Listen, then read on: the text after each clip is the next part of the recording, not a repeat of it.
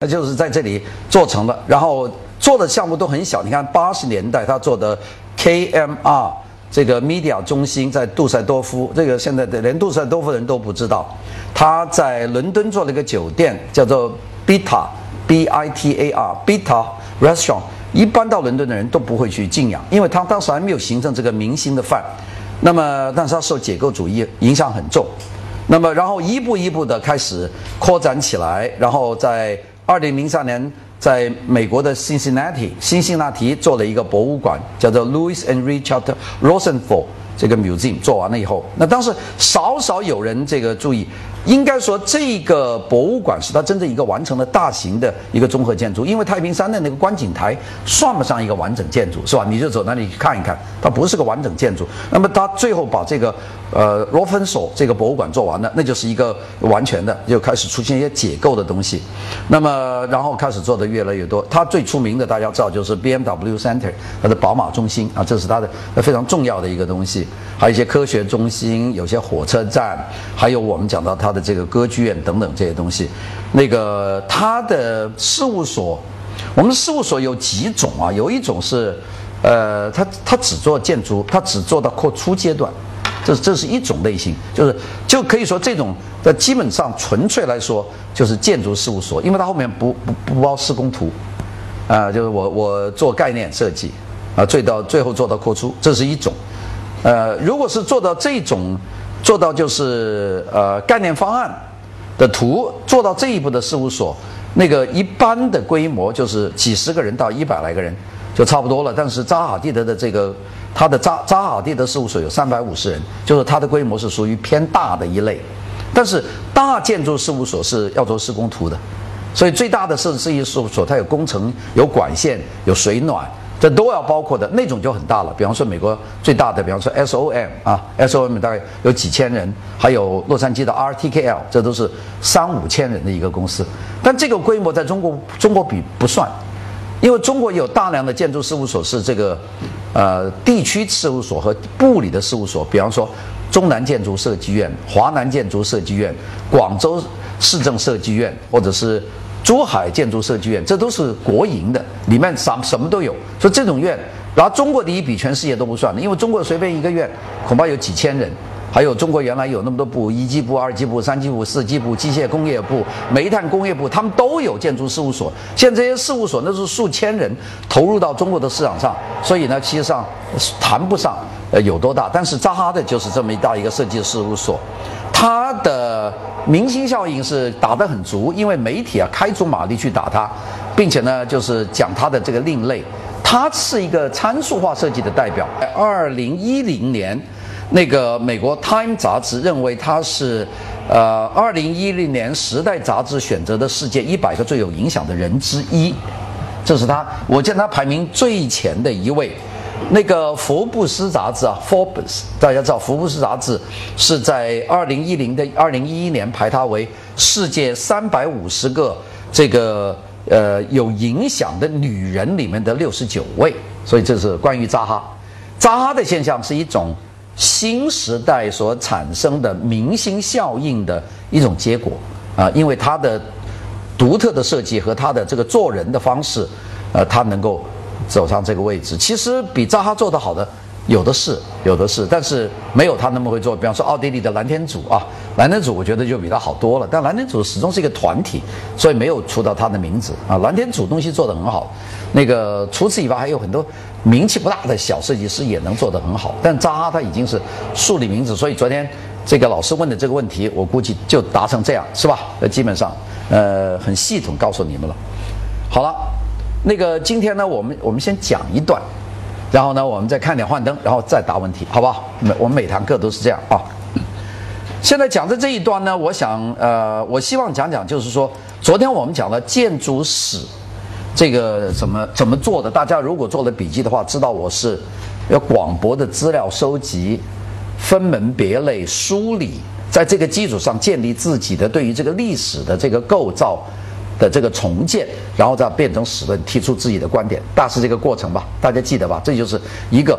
但是我首先讲，广泛的、深入的资料的梳理和占有，这是第一步，就是基本功，就包括你们各位在内。这至于怎么占领这些资料，这需要很多的时间，就大家你们要想办法去去占有。所以现在你们不是说读书太多了，现在你是没读书啊。现在我觉得大家是这个。那么，但是我昨天讲的那个案例呢，是一个呃已经有了很多先有的案例，就从。维维托里维利的那个建筑实书，那从罗马时代的有，一直到现在为止，我们有很多很多的关于建筑的论述的书，呃，分门别类也有很多定论。那么我通过我自己对建筑资料的梳理，把这个现代建筑的它的构造，特别是后现代以后的构造，我把它重新建立起来了。呃，我估计我在这个论述上面，我在国内估计是最早这么做的啊。到现在有没有第二个人他做另外一个组件，我还不知道，我因为我没看见。呃，但是外国的评论家他们有各种不同的理论。那么在这个过程里面，其中我受到影响最大的一个设计师是塔夫里，大家知道塔夫里，塔夫里是威尼斯学派的一个奠基人。大家知道塔夫里吗？没听过啊？塔夫里很重要。就我们昨天讲建筑的时候，我讲到几个流派。其实塔夫里是对我个人来说研究的威尼斯学派。我我找到我写的塔夫里的那个部分啊，塔夫里。Manfredo Taffli，这是非常棒的一个人啊。他夫里是个意大利人。那我们昨天讲的第一部分就是线性线性艺术史，是吧？呃，改朝换代，这个呃最早奠定这个思想就是我们昨天讲过尼古尼古拉斯派夫斯奈，就是叫做呃现代是呃现代运呃现代运动的先驱。等等，呃，从威廉·莫里斯到格罗比乌斯，是吧？这是这是一个现代的。还有第二个，这很重要的这个 Siegfried Giedion，呃，基迪翁，国内没有介绍过。基迪翁其实很重要，因为沃尔特·格罗比乌斯在哈佛大学当设计学院的院长，他下台以后，下一个接任当哈佛设计院长就是 Giedion，就他等于是格罗比乌斯在呃做了十年以后，他三八年上台，大概五八年左右他就退出去了。就跟那个呃，Richard 马呃，跟那个 Marcel b r e l 马赛布鲁尔又做第一张钢管椅子，他们合伙搞了一个建筑事务所，在波士顿。那么他就没有没有再回哈佛了。那么下面一个人就是 Secret 这个 Gilden。Gilden 呢，他的最大的一个特点就是他继承了这个线性历史观，也就是说啊，一朝一朝一朝要从也是这么排。这是第二个基地翁。那么，当然，第三个线性理论家，一个很重要的人叫做 Henry Russell Hitchcock，这个大家没听懂，你们听一听 Hitchcock 很兴奋的讲到电影导演 Hitchcock，呃，不是那个 Hitchcock 啊，他这个 first name，他的名字是 Henry Russell，是两个字啊，Henry Russell Hitchcock。我要讲另外一个人，你们就应该知道这个人，因为 Hitchcock 是在一九三一九三零年、一九二九年和另外一个大师就是 Philip Johnson，费利普约翰逊，他们一起到。组织纽约的现代艺术博物馆的设计部，他们到欧洲去选择欧洲的现代艺术作品。也就是说，这两个人是把欧洲现代设计和现代建筑介绍到美国的第一人，就他们两个人，并且办了一个展览，就三零年在美国办了一个欧洲的现代建筑展览，并且推出一句话，这句话我们用到现在叫 “international style”，叫国际主义风。那现在我们叫战后的这个现代主义，我们都叫做 international style，是吧？这叫国际风。那个就是他们提出的。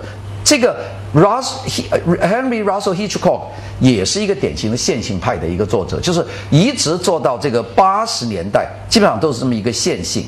那么我们说这个里面的人很多了，那么但是也有些人呢做的是。非线性观啊，我们下面举举几个人，大家不一定要记。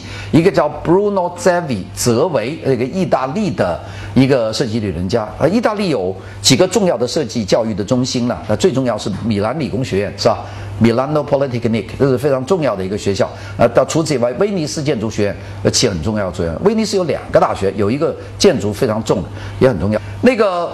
这个 Zevi 就是泽维，泽维是一九一八年生的，公元两千年去世的。呃，去世没有多久，十多年。他提了有几点很重要的观点，他最主要的是一个提法叫 anti rules，就是反原则，就是泽维提出的 anti rules。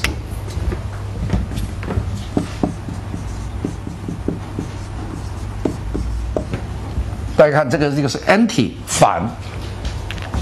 它 anti rules，他是第一个在建筑史论的描述里面，他提出反对原来的这些规律。这个是泽维。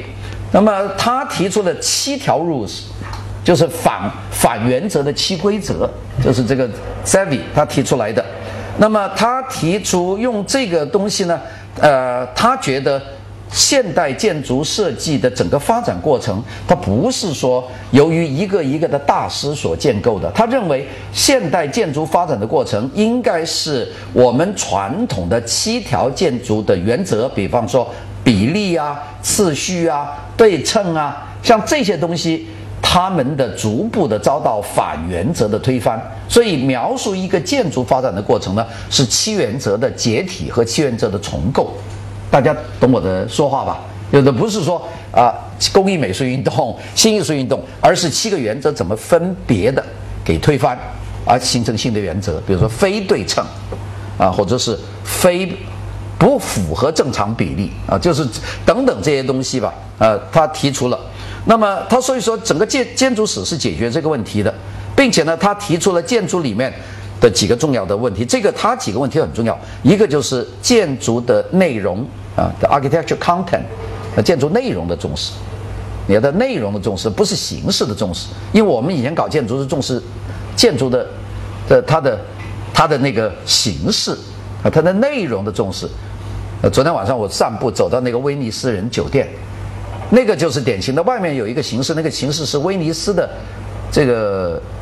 运河边大运河边的建筑，但是它的内容是个赌场，它的形式和内容是不符合的，也就是用了一个形式的壳套了一个跟形式没有关系的空间。因为威尼斯那整个城没赌场，呃，我们就搞了一个赌场，所以这个就是他对内容重视于形式，所以他就用这种方式。那个我们说威尼斯人的酒店。它是和形的，外面一个历史的壳，它但是里面是一个巨大的一个实体，所以实体里面可以做运河，可以做很大的街区，因为它够宽大。这个就是说内容形式间关系，它重视这个这个内容啊，这是它第一步。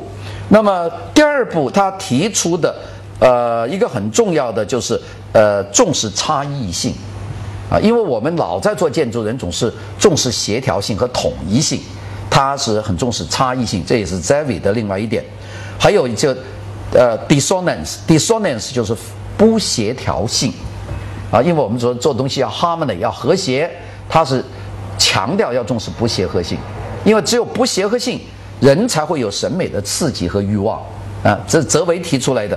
那么他并且呢提出了很多的东西，它不同的，比方说我们做做建筑重要的是生活空间。呃，这个生活空间，因为现在很多地标性建筑，它不是生活空间，甚至它是不是实用空间，它是一个给你看的空间，比如超高、超大、超空，都没有任何的关系。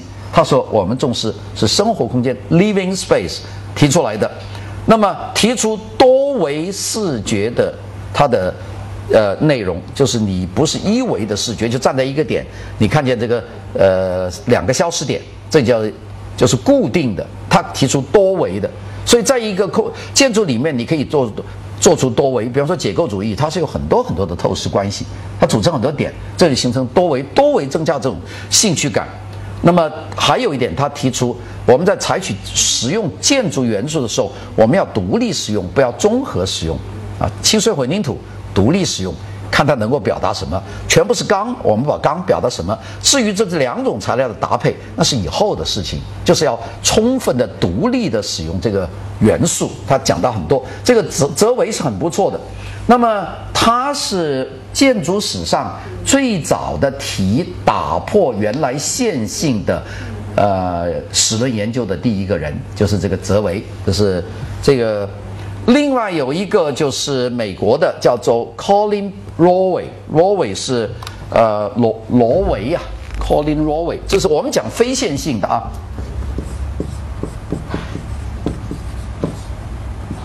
罗维是我我看看这个字是罗维吧，罗维一，嗯，这个是另外一个啊，刚才那个叫 Zevi，刚才是意大利那个叫 Zevi，这下面这个叫。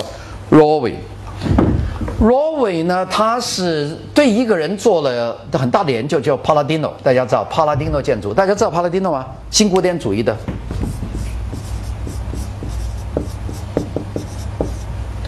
帕拉丁诺是呃文艺复兴以来把新古典主义建筑做了一个系统的呃一个研究，并且做了很多设计，所以大家叫做 Palladino style，就是 Palladino 风格，那就是呃文艺复兴全盛期和新古典主义的风格叫 Palladino style 啊。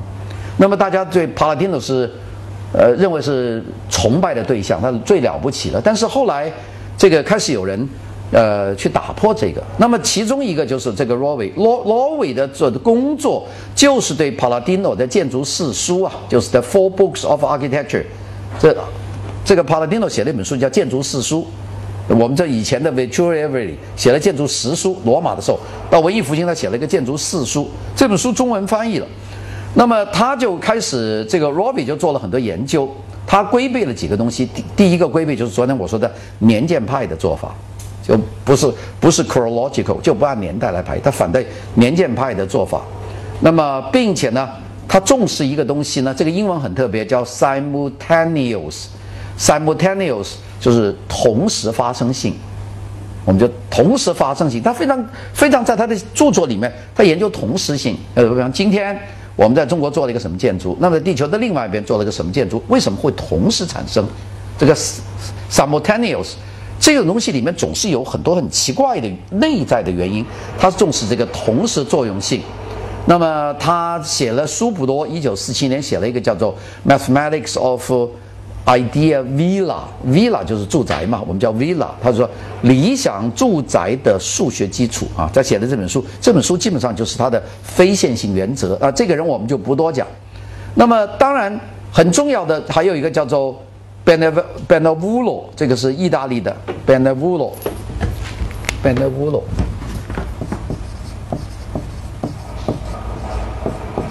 这是意意大利的一个理论家。那我现在讲的都是对我后来影响很深的这个非线性的研究家，因为线性的我们见得多了，是吧？就是改朝换代的，就是非线性的。Benevolo 呢出过二十多本书，那么他写的很多书呢。都呃提出了很多这种断片的研究，呃非线性的研究。这个他后来写过一本这个世界建筑史这本书呢，天津科呃天津科技出版社出版过，好像是零八年零九年有这本中文书，但这本书基本上没有人看过，就因为它是以意大利为中心去阐述这个现代建筑。我我是买了。那个我说这个选题可能选错了，就选的这一个比较冷门的书，本德布鲁。但是如果自己看看，它就是个典型非线性的，它就没有改朝换代的说法，它讲的很多是其他的东西。当然最重要的就是 Manfredo Tafli Taffy 啊，这个是我影响最大的 Manfredo。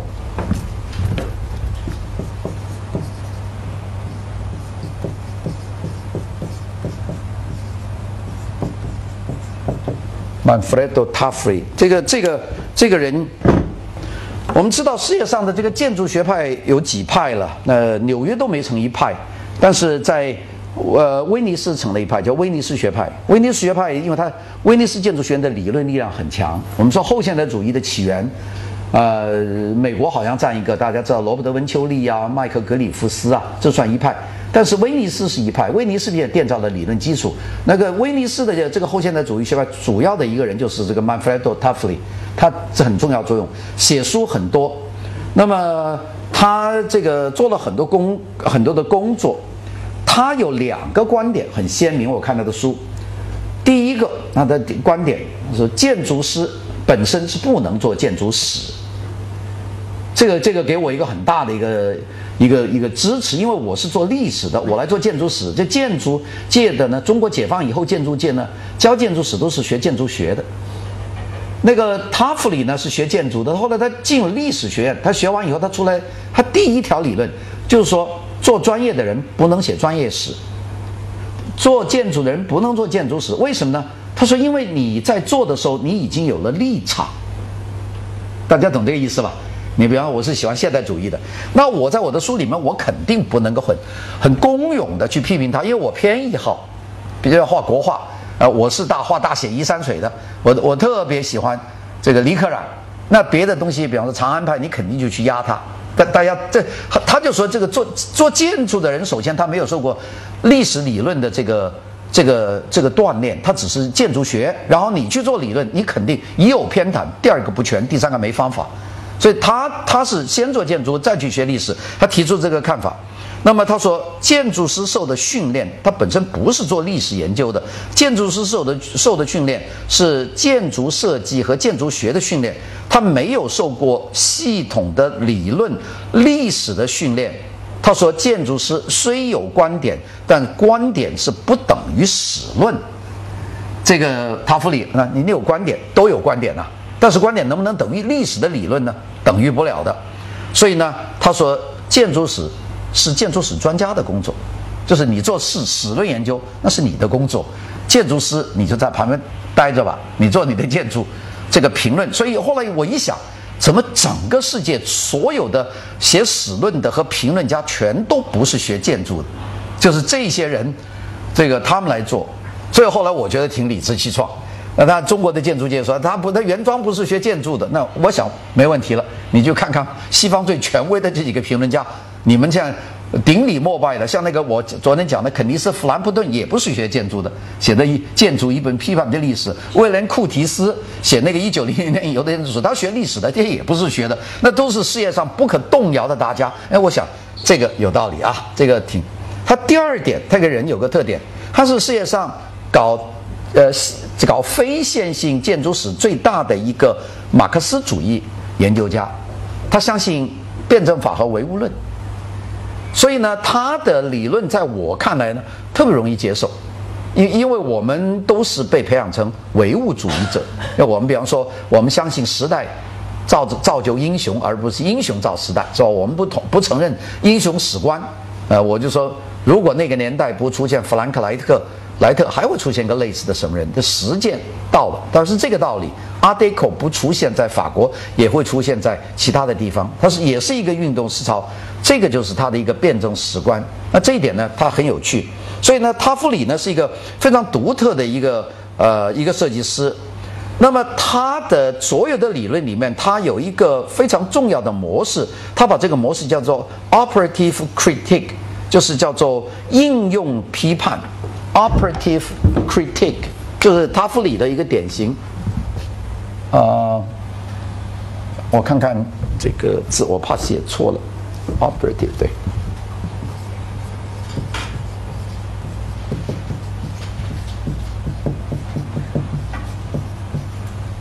Operative operation 就运作，critique 就是批判。啊，我们我们现在说。Critical 就是批判的这个形容词是吧？Critic 就是批评家。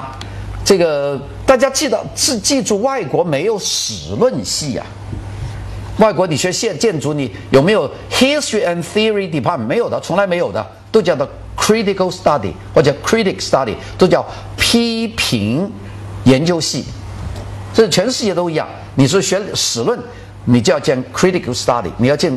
批判系，所以呢，事实上，史论工作就是一个一个评论和批判的过程。那这个这个是我们觉得，他就提出这个，他这所以他的书里面，他批判了很多人，他就不是说以前的人都是伟大的。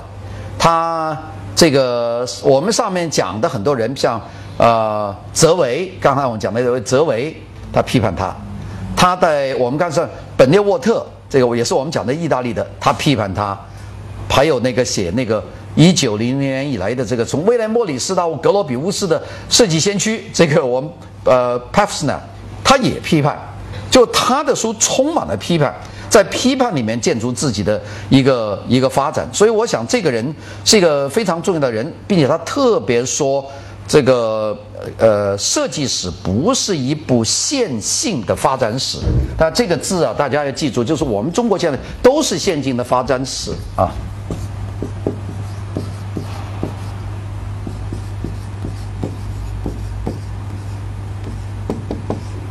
这个 linear Linear 是 line 嘛？我们说一条线叫 line 嘛？line 的形容叫 linear 的线性，线性的 progression 就是 progress 就是发展的历史。它最否定就是说整个的设计的发展，它不是一个 linear progression。这个是它的一个呃旗帜鲜明的观点，就是 Manfred Toffoli 啊，在这个观点提出来以后，影响了很多人。那我们说这个就是呃我们做建筑的一个部分。那我讲的这一段就差不多是把昨天晚上的这个结束了，就是建筑是这么研究的。那么这个建筑我是有很多这个范本，就是我前面有 b e m e l l o 有 Zavi，有 Manfredo Taffo，呃，Taffoli，。我有很多很多的人的东西可以参考，我在他们的基基础之上，我再写成我的书。所以，我的书实际上是集众人之长，形成自己鲜明的观点写出来。所以大家看我那个书一百四十万字，浩如烟海，其实你们是有观点的，并且我这个观点是用了很多人的观点进行比较。当然，这部分工作基本上是在美国做成的，因为没有这么多的参考书和没有这么多资讯，还有要见到很多人，比方说 Charles Jenks，我是亲自去跟他谈了很多次。我没有办法写这个书，所以这个书呢，也是一种呃，一个中国人在一个很特殊的工作环境里面才能写出来的书，就是一个呃，有中国了解中国，但是是熟悉西方的设计理论界和熟悉西方的建筑界，你才有可能写成这本书。所以呢，这本书我估计出来以后，虽然有很多人说这书不能读啊，这书不好啊，这本书恐怕在中国的这个设计理论里面，它恐怕还要还有很多很多年的生存的生命。啊，你你们得等着看到你们年纪大了退休的时候，恐怕还在用这本书，可能是下一个再版。因为要完全的改变这本书，就起码讲这个写的人，他的功力要够，而这个功力是在美国要待过三十年以上，并且在设计界里面待过，就这种不太多啊。留学三五年，写写不了这样的书的。我想这个书是一个特点。下面我们讲讲现代设计史啊，就是我们讲现代设计史。这个过程就有点更像游击队了，就是你们，呃，建筑史是一本很学究的东西，并且有有大量的东西可以研究。但是现代设计史呢，是是一本前面没有的东西。啊，到我开始接触这个工作的八十年代，这个中国当时连设计这个字都不能用，当时都叫工艺美术啊，工艺美术。那么我是在一九。八二年啊，广州美院的当时一个副院长叫高永坚先生，他让我去，去的过程很复杂。我当时在武汉大学，那么我们毕业分配，我们四个人读美国现代问题，那么有两个人拿到学位，我和韩铁，现在南开大学的教授。那个我拿到拿到以后，就是人不多，当时全国研究美国问题的全国的研究生毕业，所有学校包括这中大、北大，就是七个人，七个人，七个人。呃，北大留了一两个，呃，南京大学留了一两个。南京大学有个美国问题研究生，武汉大学就留了韩铁。当时想留我，我我是不愿意留在大学了。那么当时我们分配的就是都北京来的，来北京有几个方向，一个就是外交口的，呃，外交部美大司啊，专门是美国；第二个社会科学院的美国问题研究所，社会科学院有六大所吧，大家知道，三个是大国，一个是社会科学院的美国所，呃，苏联所。日本所这三大所，三小所就有领土关系的，一个就是韩国朝鲜所，一个是呃印度所，还有一个是越南所，就有边界纠纷的。这是社科院的三大三小，然后剩下的就是那什么中亚所等等。这个那最大所是北美所，因为当然美国关系那个时候不是建立嘛，是吧？后来邓小平还访问美国等等。那个但是很多人想去，因为去了马上就派驻美国。并且呢，你如果你好好干的话，你研究做得好，有证件的话，你可以一直爬上去，最后做大使啊。呃，很很多人就是走这条路这么走上去的。我我当时没有这个欲望，我我觉得我政治不是我的兴趣。嗯，好几个学校希望我过去做一点艺术史方面的研究，他知道我原来是做设计的。那个当然我要专的，我我肯定专好的嘛。中央美院呢，那个时候还没有中国美院，那叫。杭州啊，在国呃或者浙美浙江美院，那浙江美院当时只有一个人在做设计史人，就是王凤仪老先生。那他说你来不来啊？他说我也不鼓不鼓励来，不鼓励你来，因为我们的那那个学校画画的气氛很重。那个时候呃画画的一群人呢，这个王德威呀，是吧？这个等等他们那些人，肖峰啊，他们在这当院长。那个中央美院呢，也都是一个画画的学院啊。当时的院长是应该是我忘记是古元是吴作人，反正是那个时候去了，他们都很欢迎。那时候广州美院提出明确要求，就说我们的设计史没有人做，也没人搞清楚是怎么回事，你来吧。呃，我们给你破格条件，那来了我们就给你升副教授，破格，那就不要通过这个漫长的讲师历程啊，就是我们给你破格。第二个，我们给你呃成立一个设计研究室，你当副主任，院长当主任，就是你当主任，还给你配助手，给你买复印机，给你装电话。那你想八二年很奢侈啊，那我觉得挺好。然后去了后，所有广美的院长，杨秋仁呐、胡一川呐，全部都见我，呃，都说要来，那我就去了，那就去了。呃，去了第一年房子不好，但是就去了。当时交给我的工作就是这么一个工作，就是把这个设计史是什么东西搞清楚。当时包豪斯都没人讲过，所以我在当时是接这个摊子。那我前面讲了一段建筑史，那我是有个成熟的基础，大家知道吧？又有书，并且有。很多年的书，并且有理论的框架，有很多学者。你做建筑史的时候，你接触到的东西是浩如烟海的。关于每个建筑师的个人、每个流派，你都有书。那个书你到香港图书馆，在香港理工大学的图书馆去，应有尽有，他们都有那些书。所以不远到香港，你就全部能够掌握。所以那一部分的史论，我只是想做一个，呃，与众不同的。所以最后做到的就是一个，呃，密集的材料。和进行梳理、分门别类以后再提出观点的这么一个东西，就给大家奠定了一个研究的物质和资料的一个基础。就是我是，所以它文字特别多。这是做建筑史，我很明确，我要做把类分别、材料搞足，然后给大家一个明确的观念，提出后现代什么解构主义什么东西，完全的把它搞好，这是锦上添花的工作。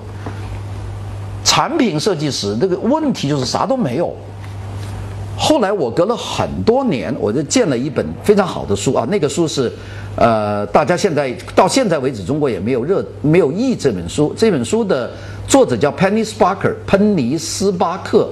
这个大家这个人已经退休了，他跟我一样大，但是他退休退的比较早，叫做 Penny Sparker。Penny Sparker 这个人，我我挺挺喜欢他的。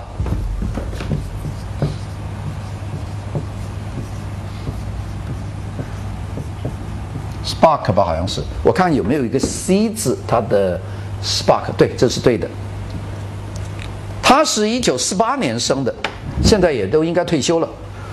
他在一直在英国的那 Royal College of Art，这是皇家艺术学院。他写了一本书，叫做《二十世纪设计与文化导论》啊，英文叫做《An Introduction to Design and Culture in Twentieth Century》。这题目我一看特别好。就是二十世纪的设计与文化导论，那他把两个东西放在一起，文化和设计，啊，并且他没有分朝分代，他是呃这么写的。这本书，那那原则上很多人就写评论的时候说，哎呀，基本上受 Penny Sparker 的影响，但是大家就忘记了一个史实，我的现代工业设计史略是一九八三年完稿，一九八四年出版，本尼斯巴克的这本。现代设计与文化导论是在一九八六年出版的，也就是我比他早两年。所以大家很多人说的这个完全受 Penny Spark 影响，我说不可能的事情，因为我出了两年他才出，并且我看到的书是我到美国去以后，后来我去伦敦，九零年去伦敦，在伦敦见到他，他说你这居然比我还早啊！